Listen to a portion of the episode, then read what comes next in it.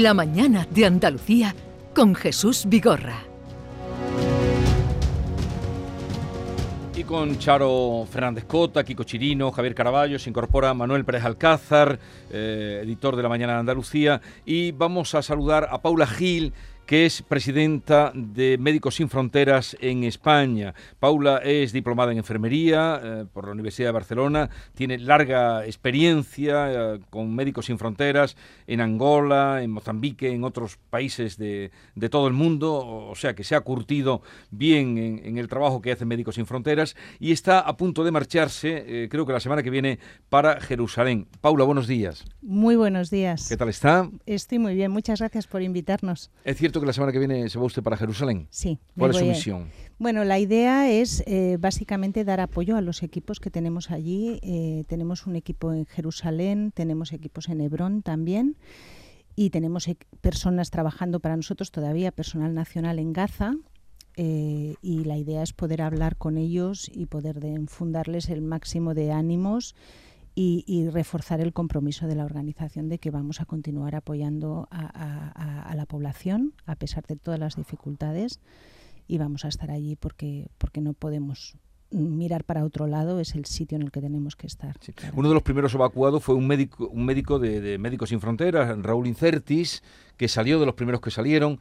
Eh, ¿Han salido algunos más de...? Sí, nosotros eh, tuvimos que evacuar al personal internacional eh, que estaba trabajando en el norte de la franja, que como el resto de la población se tuvo que mover eh, hacia el sur, eh, estuvieron desplazados en, campos de desplazados como el resto de la población, compartiendo las mismas dificultades. tampoco podíamos trabajar, hicimos todas las donaciones de todo el material que ya teníamos preposicionado. En todos los proyectos siempre tenemos un material de emergencias, todo eso fue donado. Em, y, no quedó más remedio que sacarlos porque no había ningún tipo de garantía de seguridad para ellos. Es un equipo que han estado sometidos a una presión terrible, eh, moviéndose bajo las bombas y al final con muchas dificultades conseguimos sacarlos con la intención de reemplazarlos. Tenemos ya un equipo completo ah, en, en la frontera con Egipto, con material, listos para entrar y ahora estamos negociando pues las, garantías de seguridad para que puedan trabajar en un hospital que ya ha sido identificado y esperemos que esto suceda pronto porque las necesidades son tremendas. Eh, Paula, los mm, compañeros de Médicos Sin Fronteras que están allí, habla usted de que están 300 mm, de allí, del país, ¿qué les cuentan de lo que está pasando? Bueno, lo que está sucediendo yo creo que, la gente lo está viendo por la televisión, lo está escuchando, pero los testimonios que nos, que nos llegan son desgarradores. Eh, pensar que eh, muchos de nuestros compañeros y nuestras compañeras huyeron también con sus familias, lógicamente, hacia el sur y algunos se quedaron de manera voluntaria a trabajar en los hospitales. Hablo de cirujanos, anestesistas, enfermeras, etcétera. Bueno, eh, el hospital de Al-Shifa colapsado, sin agua, sin electricidad. El cirujano nos comentaba hace varios días que, él ya no podía aguantar más, que no podía soportar el olor que había en el hospital a, heridas infectadas. No tienen povidona ayudada para poder desinfectar las heridas están haciendo intervenciones quirúrgicas eh, arriesgándose porque no tienen anestesia para poder hacerlas, sin poder tratar a pacientes crónicos. El único hospital que existía para tratamiento de pacientes con cáncer, el Turkish Hospital, eh, ya no funciona porque fue atacado. y, además en el hospital Al-Shifa hay miles de personas desplazadas que consideraban que el hospital es un lugar seguro y se, se refugiaban allí. Eh, como vemos, el hospital Al-Shifa pues, fue bombardeado la, puerta recientemente. Hay, mm. hay, ataques continuos a las estructuras médicas, algo que es completamente inaceptable y es vergonzoso. Y es vergonzoso eh, que después de un mes sigamos viendo este castigo colectivo a la población sin ningún tipo mm. de medida. Y es una vergüenza para todos, la mm. verdad. Eh, Manolo. Eh, buenos días, eh, Paula. Buenos días. ¿Qué eh, necesitaría Médicos Sin Fronteras, su organización, para poder mm, regresar a la zona con los equipos que tienen dispuestos y atender al menos las necesidades más urgentes? Bueno, para nosotros, más que, para Médicos Sin Fronteras, yo, te diría que es lo que necesitamos para la población, que es que, que haya un alto el fuego, que esto pare, que esto pare, que esta población pueda tener acceso a, a las cosas básicas como el agua, la comida, la electricidad y para nosotros unas garantías de seguridad de que podemos trabajar, de que no vamos a poner más en riesgo a, las personas que están trabajando y no solo, también a las personas que van a estar en los hospitales con nosotros como pacientes, ¿no? que al final son ellos los que están sufriendo las consecuencias de todo esto. Nosotros necesitamos que nos garanticen el acceso y no solo a nosotros. O sea, lo que está pasando estos días de dejar pasar camiones a cuentagotas, eso es como dar una limosna, ¿no? Y lo que necesitamos es que realmente se vuelva a abrir esa frontera y que puedan entrar los camiones con ayuda, que no solo es la nuestra. Estamos hablando de 500, 600 camiones diarios que estaban entrando antes de que empezara todo esto, ¿no? Entonces necesitamos que todo este acceso se abra, que la gente que necesite salir de Gaza pueda salir de Gaza y que sobre todo la población tenga lugares seguros. No hay lugar seguro en Gaza a día de hoy, ni en el norte, ni en el sur, ni en ninguna parte. Uno de los episodios más terribles que vimos fue precisamente el bombardeo del hospital Al-Ali y, y aún no se ha depurado la responsabilidad de, de dónde procedía eh, el proyectil, eh, tanto Hamas como el ejército israelí cruzan acusaciones. En cualquier caso, eh, temen que los hospitales se puedan convertir en objeto de ataque en esta, en esta guerra. Bueno, más que temerlo, te lo confirmo. O sea, esto es una cosa que está sucediendo. ¿no? pero no es solo en esta guerra, en esta guerra y en todas las guerras. el año pasado hubo más de 1.900 ataques a estructuras de salud en el mundo en zonas de conflicto armado, siendo Ucrania el país donde más estructuras de salud se bombardearon. Y hablo de ambulancias, centros de salud. Lo que está sucediendo hoy en día en Gaza es exactamente lo mismo. nunca se bombardea un hospital o una ambulancia por casualidad. Estos lugares están identificados, se saben las coordenadas, son ataques directos y son ataques directos que, lo que causan es un sufrimiento indecible hacia la población. ¿no? Estamos hablando de mujeres, de niños, de enfermos crónicos, de gente que necesita tratamientos, de personal sanitario, de conductores de ambulancia y toda esta gente mm, pues son personas inocentes, población civil. ¿Cuántas personas tienen ahora Médicos Sin Fronteras de, de España, de nuestro país, allí? Eh, dentro de Gaza, como decía, en estos momentos es personal palestino. Tenemos dos compañeros que están a punto de en, en, este equipo que mencionaba antes, eh, que están para entrar, que, son de Médicos Sin Fronteras España, porque la, digamos que lo que queremos hacer ahora dentro de, de, Gaza requiere de muchísima coordinación entre las diferentes secciones de Médicos Sin Fronteras. Hay pues una sección belga, una sección francesa. Entonces vamos a hacer un equipo mixto y tenemos personal en, en Jerusalén y en Hebrón también, desde Médicos Sin Fronteras España. No sé si queréis hacer alguna pregunta, eh, Kiko, Javier o mm, Charo, a Paula Gil, presidenta de Médicos Sin Fronteras. Desde un poco la, la atalaya eh, de, que, proporciona Médicos Sin Fronteras y los contactos internacionales con otras organizaciones, ¿qué, esperanza o qué posibilidades de un alto el fuego ven ustedes? Porque es que lo que se percibe es una impotencia total de la... Cuando decía usted el bombardeo de hospitales, es que eh, Israel sostiene que jamás se esconde en hospitales y escuelas. Entonces, claro, eh, ante ese discurso, mm, ellos justifican los atentados contra. ¿Qué esperanzas de alto fuego tienen ustedes? Bueno, yo siempre pienso de manera positiva, ¿no? Eh, espero que en algún momento esta locura acabe. Eh, no, no, me gustaría jugar a la geopolítica aquí, ¿no? Porque no creo que este sea mi rol, ¿no? Pero sí que es cierto que estamos frente a un nivel de sufrimiento mm, que, bueno que lo van a llevar en su conciencia muchas personas mm, para los restos no yo no sé cómo muchos políticos se pueden mirar a la cara por las mañanas en el espejo y ver reflejada su imagen y, no sentir mm, dolor o tristeza por las decisiones que están tomando, ¿no? Cuando, cuando no están claramente votando a favor de que haya un alto el fuego o, o simplemente se posicionan de una manera indiferente. ¿no? El secretario general de Naciones Unidas dijo ayer que se está convirtiendo Gaza en un cementerio de niños. Bueno, hay más de 3.500 niños y, muchos desaparecidos y, sabemos que son, eh, es una zona altamente poblada y que hay muchísimos niños, muchísimos menores, ¿no? y lo estamos viendo todos los días.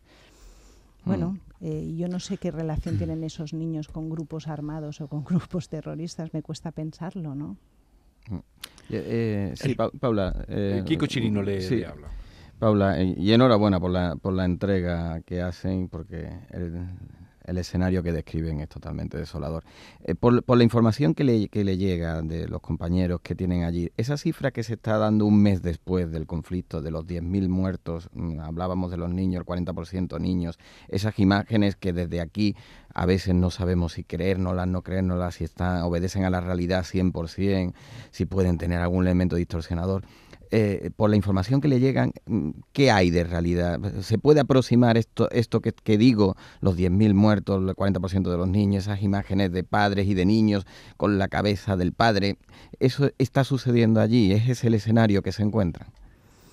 Bueno, eh, no cabe absolutamente ninguna duda de que eso es lo que está mm. sucediendo. Esto es lo que ven nuestros compañeros y compañeras, personal de Médicos Sin Fronteras España, compañeros que llevaban años trabajando para nosotros, que han perdido miembros de su familia, que se han jugado la vida para poder ayudar a, nuestros compañeros y compañeras internacionales, para poder transportarlos en medio de las bombas eh, y los hospitales, la situación que estamos viendo y que, que nos están relatando y nos mandan fotografías y la vemos, es de devastación. O sea, es una auténtica catástrofe humanitaria lo que está sucediendo ante nuestros ojos mm.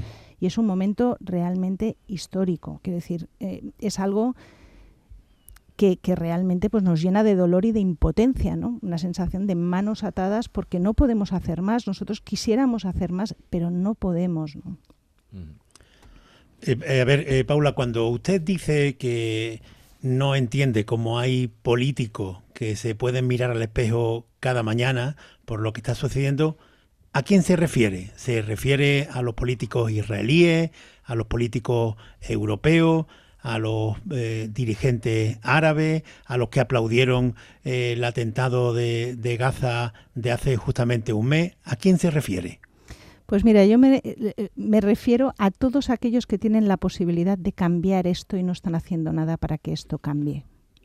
Sea quienes sean y vengan de donde vengan. O sea, nosotros como organización humanitaria, nuestra labor es proveer de ayuda humanitaria médica, testimoniar lo que nuestros compañeros y compañeras ven y los que tienen la capacidad real de cambiar las cosas y que cada día deciden no hacerlo, pues a esos me refiero, independientemente de quienes sean.